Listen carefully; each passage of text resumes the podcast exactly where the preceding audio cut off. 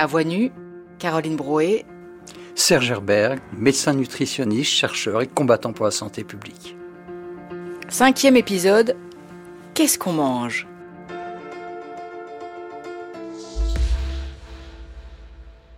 Bonjour Serge Herberg. Bonjour Caroline Brouet. On a parlé nutrition toute la semaine, lien entre alimentation et santé, mais au fond on a assez peu parlé de ce qu'on mange.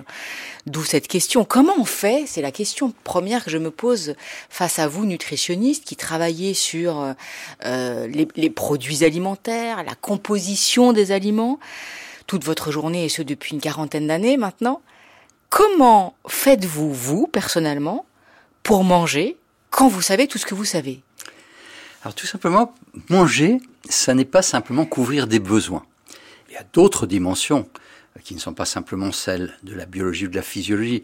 Manger, c'est aussi un plaisir, c'est de la convivialité, du partage. Et donc, bien manger, ce que j'essaye de faire pour moi et pour mes proches, c'est associer à la fois les données de la science qui permettent de savoir quelles sont les grandes recommandations nutritionnelles et qui ne sont absolument pas incompatibles avec les autres dimensions qui sont essentielles à, à conserver.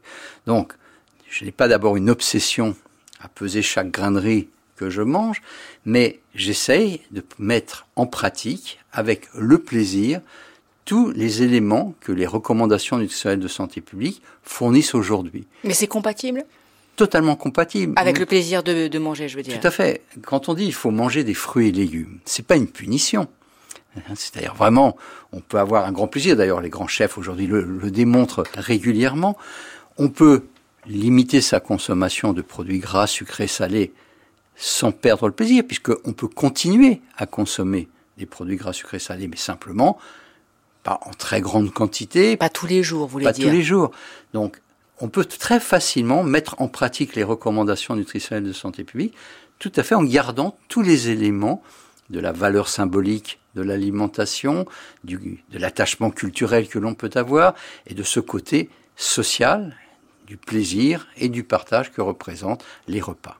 Mais malgré tout, Serge Herberg, on sait aujourd'hui, grâce aux, aux, travaux scientifiques que, que vous et vos équipes avez menés, que manger par exemple des produits ultra transformé. On va revenir sur cette appellation de ultra transformé, mais on sait que c'est mauvais pour la santé.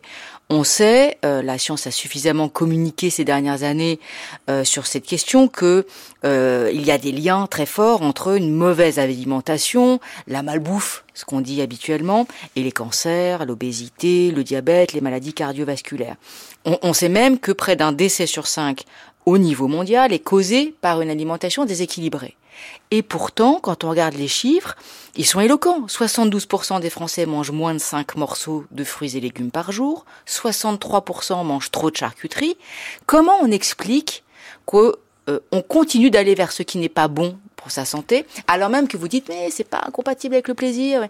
On sait bien qu'on aime le gras, on sait bien qu'on aime le sucre, on sait bien qu'on aime le sel. Alors c'est quoi? C'est la désinformation qui entoure le reste? C'est les contraintes économiques? C'est quoi? Oui, je crois que vous avez bien résumé la situation. C'est vrai que la plupart des consommateurs connaissent ce qu'il faut faire, connaissent ce qu'on appelle le catéchisme nutritionnel, les grands slogans. vous voyez, vous dites catéchisme, les gens vont dire oh là, surtout, j'en veux pas. Oui, mais si vous voulez, d'une façon générale, c'est perçu un peu comme un, un, catéchisme, ils sont capables de répéter. Vous donniez ce chiffre qu'une partie importante de consommateurs ne mange pas 5 fruits et légumes par jour, mais 95% de la population sait qu'il faut consommer 5 fruits et légumes. Mais comme vous le disiez dans la fin de votre question, vous apportiez déjà les éléments de réponse, il y a des contraintes. C'est-à-dire mettre en pratique ces recommandations sont difficiles. Il faut les connaître, mais les savoir ce qu'il faut faire ne veut pas dire qu'on est capable ensuite de le décliner dans la vie quotidienne. Tout simplement parce qu'il y a des problèmes économiques. Manger des aliments de bonne qualité nutritionnelle, c'est souvent plus coûteux. Il y a des aspects très pratiques. Faire la cuisine est souvent plus compliqué. Ça pour prend un du temps. de personnes, ça prend du temps. Euh, c'est plus compliqué que de prendre un produit euh, tout préparé. Il y a une pression du marketing extrêmement forte, la publicité, euh, la mise en place, euh, même à l'intérieur des magasins, des, des, des produits alimentaires, vous pousse à consommer plus d'éléments. Il y a le manque d'informations nutritionnelles. Alors Nutri-Score, ça va à l'encontre justement de cette opacité sur la qualité nutritionnelle. Mais lorsqu'on dit qu'il faut manger moins gras, moins sucré, moins salé, qu'est-ce que ça veut dire? En pratique, quand on est dans la jungle des rayons de supermarché, qu'on a des milliers de produits en face de soi et qu'on a du mal à savoir si ce plat cuisiné, est-ce qu'il y a du gras, du sucre, du sel, retourner l'emballage, lire l'étiquette, ça prend du temps, c'est compliqué, c'est souvent mis sous une forme incompréhensible, donc c'est très peu utilisé. Donc toutes ces contraintes fait que très souvent l'environnement alimentaire dans lequel on se déplace nous pousse plutôt vers des aliments qui sont plus économiques, qui sont plus faciles à préparer, qui sont d'un goût plutôt euh, euh, qui flatte le, goût, et c'est contre cela il faut. Il ne s'agit pas de dire tous les aliments industriels sont néfastes, mais à l'intérieur des aliments industriels, il y a certains aliments qui, par les processus industriels qui sont mis en place, multiples, par l'ajout d'additifs, par la faible composition nutritionnelle, c'est ce qu'on appelle les aliments ultra transformés, sont plutôt défavorables à la santé. Donc là encore, il faut qu'on informe, il faut qu'on donne aussi des moyens d'avoir accès à des aliments bruts. Il faut convaincre prendre le temps, et c'est souvent difficile pour des populations qui ont d'autres éléments à prendre en considération en termes de temps ou, ou en termes d'argent, mais il faut que par défaut, on rende plus accessible des aliments de bonne qualité nutritionnelle, qu'on facilite tout ce qui peut permettre de manger plutôt des aliments bruts, faits maison. Maintenant, on connaît les limites de simplement ces déclarations. Il faut là encore une volonté politique, des réglementations fiscales pour rendre plus accessibles des aliments de bonne qualité nutritionnelle, des subventions par exemple qui permettront de baisser le coût des fruits et légumes, des taxes qui permettent de rendre moins séduisant des produits gras, sucrés, salés. Il faut réglementer le marketing pour éviter que les enfants, les adolescents, les jeunes adultes et même l'ensemble des consommateurs subissent une pression. Il faut pousser les industriels à améliorer la composition nutritionnelle, à utiliser moins d'additifs. Donc c'est des mesures qui nécessitent des réglementations, ce qui est souvent pas très bien vu à la fois par les opérateurs économiques et souvent par les politiques qui n'ont pas envie de se lancer dans ce type de projet. Est-ce que c'est pas extrêmement frustrant pour un, scientifique comme vous qui avez bataillé euh, toute votre vie pour que ce genre de message passe dans la population, de voir qu'effectivement ça ne passe pas toujours beaucoup et qu'il reste des d'immenses inégalités liées à l'alimentation, que les populations soient défavorisées, soit qui ne peuvent pas matériellement, euh, pas forcément pour une question de, de coût, mais pour une question de temps ou d'organisation, euh, s'offrir des bonnes choses. Euh, ben, que ces populations risquent de tomber plus malades que les autres, alors même que ben, vous les avez informées, elles le savent, mais elles ne peuvent pas parce qu'on ne leur donne pas forcément les moyens, quels qu'ils soient. Est-ce que c'est pas immensément frustrant?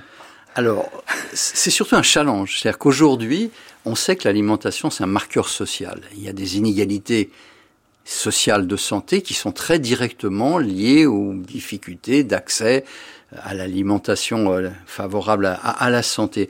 Donc, c'est vrai que ce qui est nouveau, c'est que maintenant on identifie les mesures qui sont capables d'améliorer cette situation. Ce qui est intéressant avec le Nutri-Score, et souvent ce qui a été convaincant auprès euh, des ministres de la Santé qui ont défendu le Nutri-Score, c'est que c'est un système qui est extrêmement bien compris et bien utilisé par les populations défavorisées, c'est-à-dire celles qui ont à la fois le moins de temps, parfois qui sont moins bien armées pour pouvoir avoir une information autre sur la qualité nutritionnelle des aliments.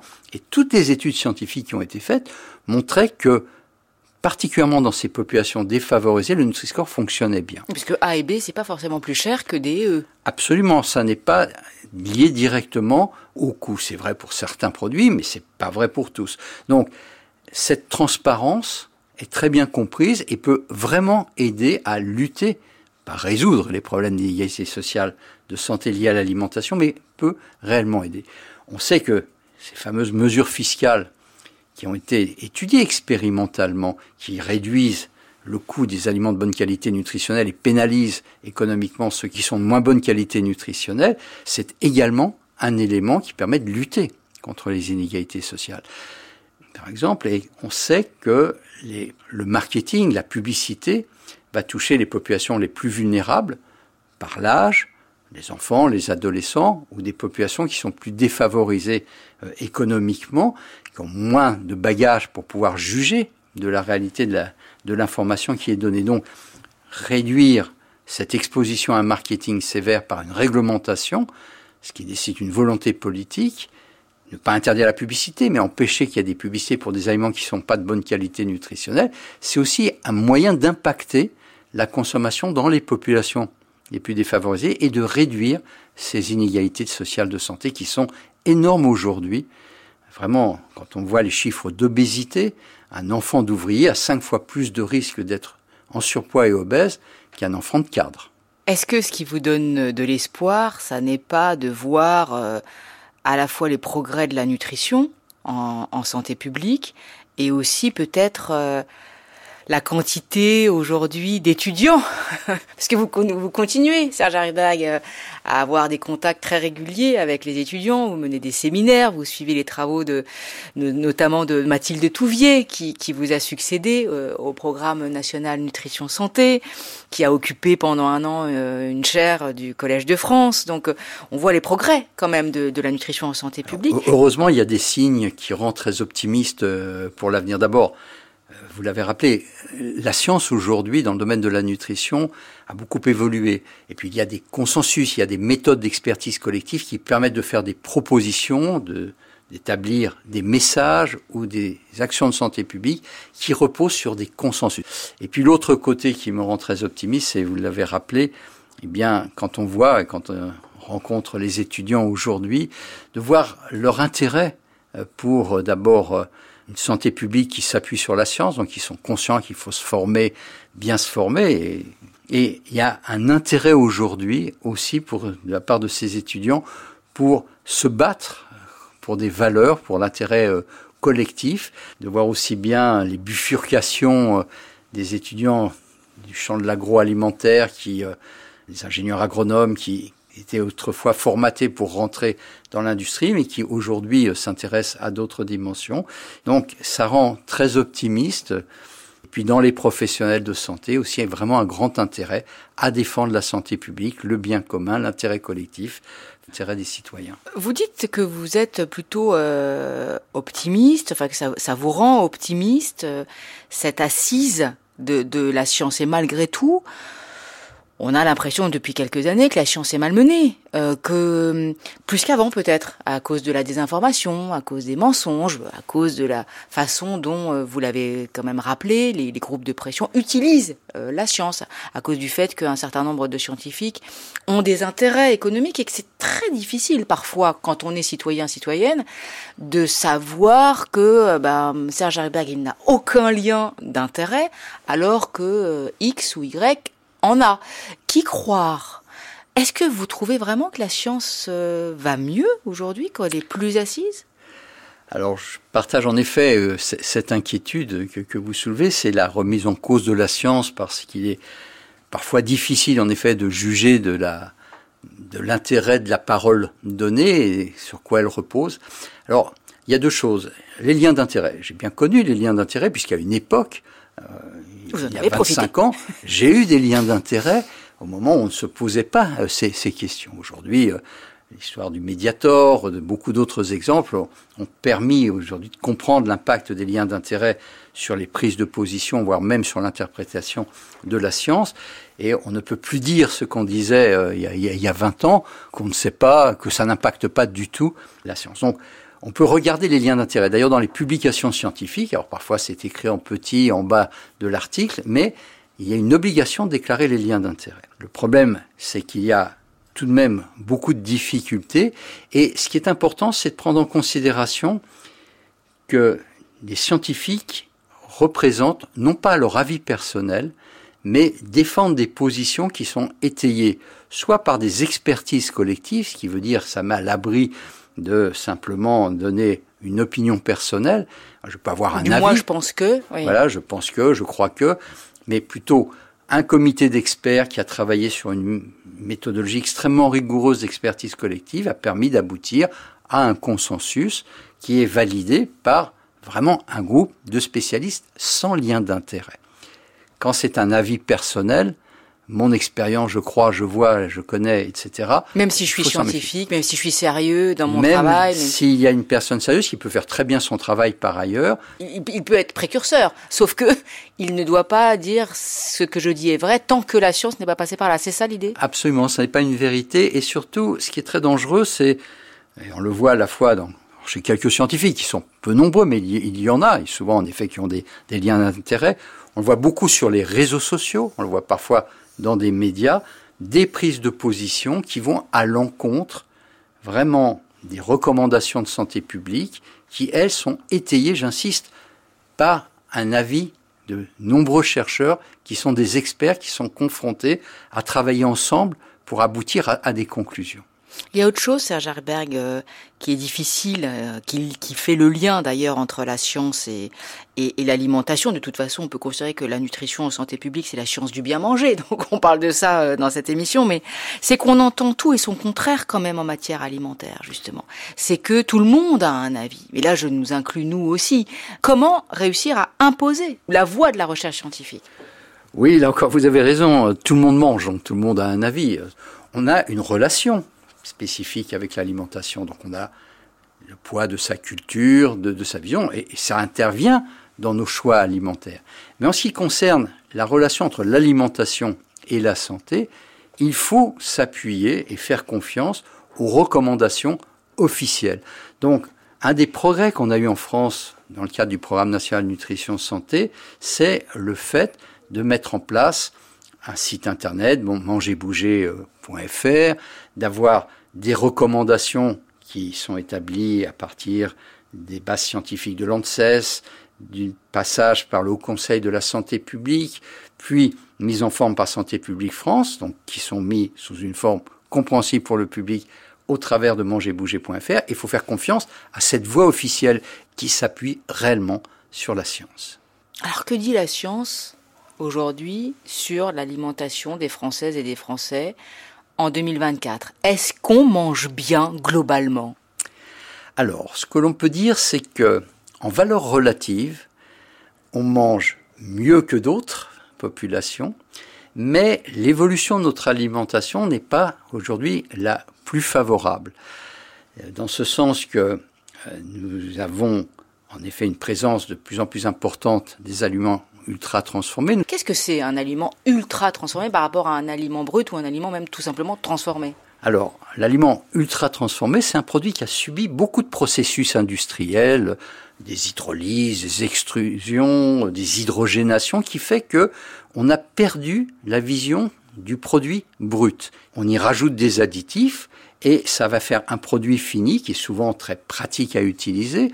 Ça peut être une soupe lyophilisée. Vous voyez, ça, c'est un aliment qui est ultra transformé.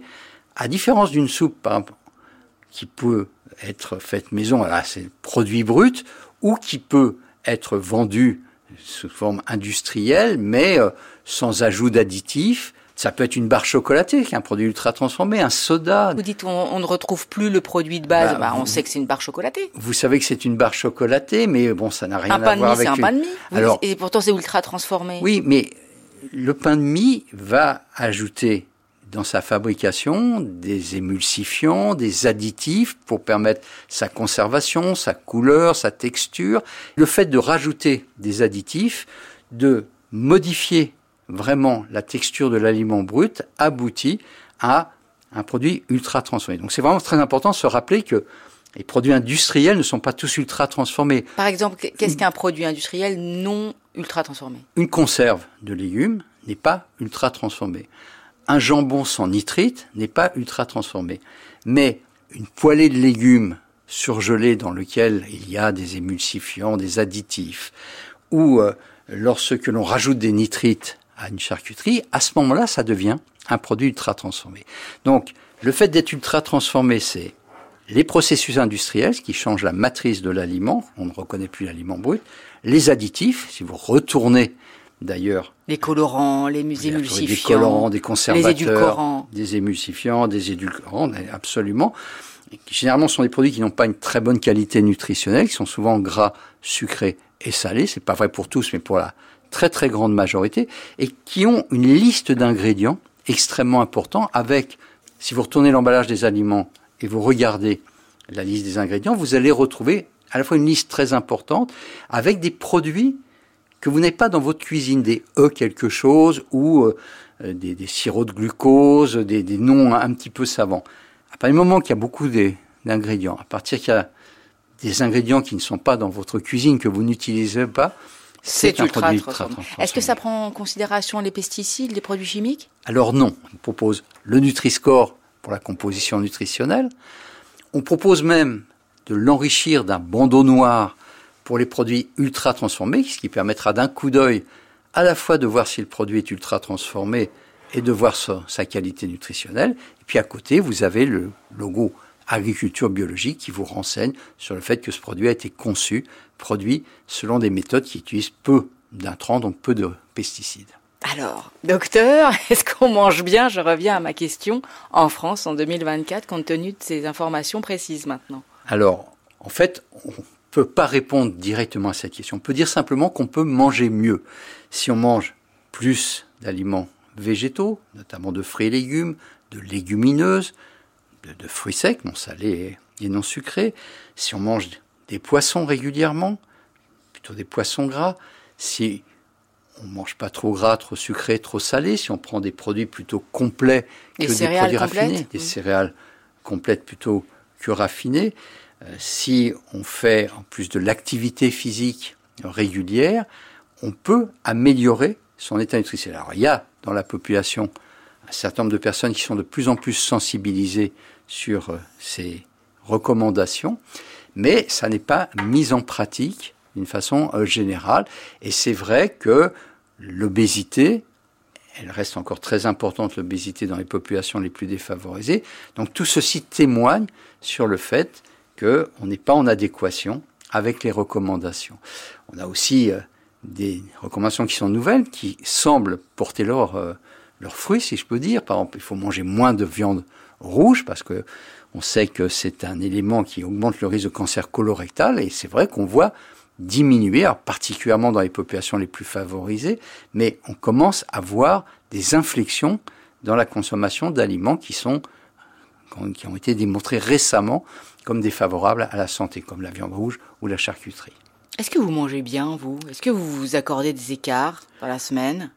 Bien sûr que à la fois j'essaie de manger le mieux possible, mais je m'accorde des écarts. Mais s'accorder des écarts, c'est pas du tout antinomique avec les recommandations nutritionnelles. On dit ça qu'il y a du mal à passer. Hein. On dit on peut manger trois religieuses au chocolat si ça vous fait plaisir. Mais on rajoute à condition que ce soit pas tous les jours et à chaque repas. Donc, bien sûr qu'on peut faire des écarts, bien sûr qu'on peut consommer une barre chocolatée ou un soda, mais une fois de temps on en temps. On va pas tomber malade tout de suite. Absolument, on va pas développer un cancer ou une maladie cardiovasculaire parce qu'on a mangé un aliment gras sucré salé. Simplement, plus on mange des aliments gras sucrés salés, plus on mange de viande rouge et de charcuterie, plus on mange de, de, de fromage, plus on augmente son risque de maladie chronique. Donc, vous voyez, ça n'est pas du tout un discours moralisateur, euh, normalisant euh, l'alimentation. On respecte le plaisir, on peut se permettre des excès, mais on peut se le permettre à condition que ce soit occasionnel et que ça soit non pas quelque chose qui soit régulier, mais une fois de plus dans son alimentation régulière, manger des poissons, manger des fruits et légumes, c'est une fois de plus quelque chose qui doit et qui peut être assez facilement un plaisir. Il y a une question que je ne vous ai pas posée, c'est euh, le régime euh, alimentaire français par rapport à des régimes alimentaires euh, internationaux. Est-ce qu'il y a un régime alimentaire dans le monde qui est particulièrement bon? Et on constate que les gens vivent mieux, moins malades, plus longtemps il existe différents régimes alimentaires qui sont considérés plus favorables à la santé. on parle parfois d'un régime ancien du Japon euh, sur l'île d'Okinawa, mais surtout là où il y a un vrai consensus, c'est sur l'alimentation méditerranéenne, au sens nutritionnel. L'huile d'olive, vous voulez dire? Alors, l'huile d'olive, bien sûr, qui est en fait une partie, mais c'est surtout beaucoup de fruits et légumes, c'est euh, en effet euh, des produits céréaliers complets, de l'huile d'olive par rapport à d'autres huiles qui sont moins intéressantes sur le plan nutritionnel, ou du beurre. C'est peu de fromage et de produits laitiers, très peu de produits gras sucrés euh, salés. Donc, ça, ce régime qui, en fait, sert de base d'ailleurs aujourd'hui aux recommandations nationales de santé publique dans l'ensemble des pays en Europe et, même dans le monde, est vraiment bien démontré comme étant efficace pour la santé. Mais c'est vrai que c'est celui-ci qu'on met en place au travers des messages de santé publique dans à peu près tous les pays. On arrive au terme de ces entretiens, Serge Berg. J'aimerais vous demander ce qui reste euh, de tout ce parcours au fond. Est-ce que c'est ces grandes avancées en santé publique? Est-ce que c'est la dureté des luttes pour y arriver? Et est-ce que par rapport à votre envie d'agir et de faire le bien quand vous étiez enfant, vous êtes plutôt satisfait?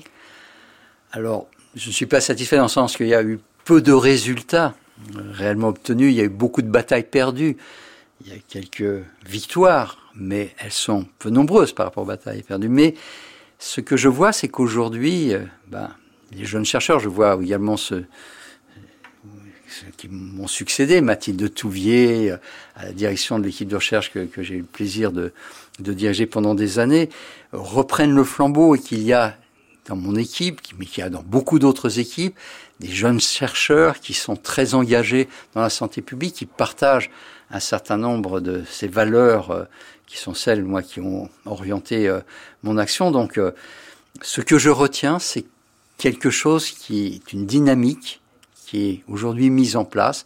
Et là encore, je pense que je ne le verrai sûrement pas, mais il y a des accélérations qui se feront dans le futur de, du processus qui permettront réellement de montrer que la santé publique, ça doit être un élément pris en compte au niveau politique avant des intérêts économiques. Il y a une rue, Serge Haribert, quand même. Est-ce que ça, c'est une immense fierté pour vous? Elle est en Bretagne, je crois. Elle est en Bretagne. Une petite est commune de Bretagne. Une petite commune de, de, 7000 habitants, la, la Guerche de Bretagne. Alors, en effet, un matin, j'ai reçu un, un, coup de téléphone. Au début, j'ai cru que c'était un canular. J'ai cru que c'était une blague de copain qui essayait de, me faire marcher. Et en fait, c'était une réalité. C'était une adjointe au maire. Alors, ça a été pour moi un moment de grande fierté. Alors, je me suis rendu à l'inauguration de, la plaque de la rue. Il y avait un journaliste de West France. Je n'avais pas voulu que ma famille soit parce que je voulais pas y donner euh, trop d'importance. Mais c'est vrai que, au travers de cet acte de donner mon nom à une rue, j'y ai vu à la fois un symbole qui est un peu de reconnaissance, pas personnelle, mais de la, du rôle de la science. Donc, c'est quelque chose que j'ai envie de partager avec tous mes collègues. Et puis, ça a été pour moi un moment un peu d'émotion en pensant à mes grands-parents venant des pays de l'Est qui ont toujours rêvé d'être français, qui n'ont pas eu la chance de pouvoir l'être. Et euh, c'est à eux que j'ai pensé lorsque la, la plaque a été dévoilée. Merci Serge Herberg. Merci beaucoup pour euh, cet entretien et pour toutes vos questions qui m'ont amené à réfléchir, amené à faire euh, remonter à la surface tout un tas de choses que j'avais peut-être mis de côté. Merci beaucoup. C'est moi qui vous remercie.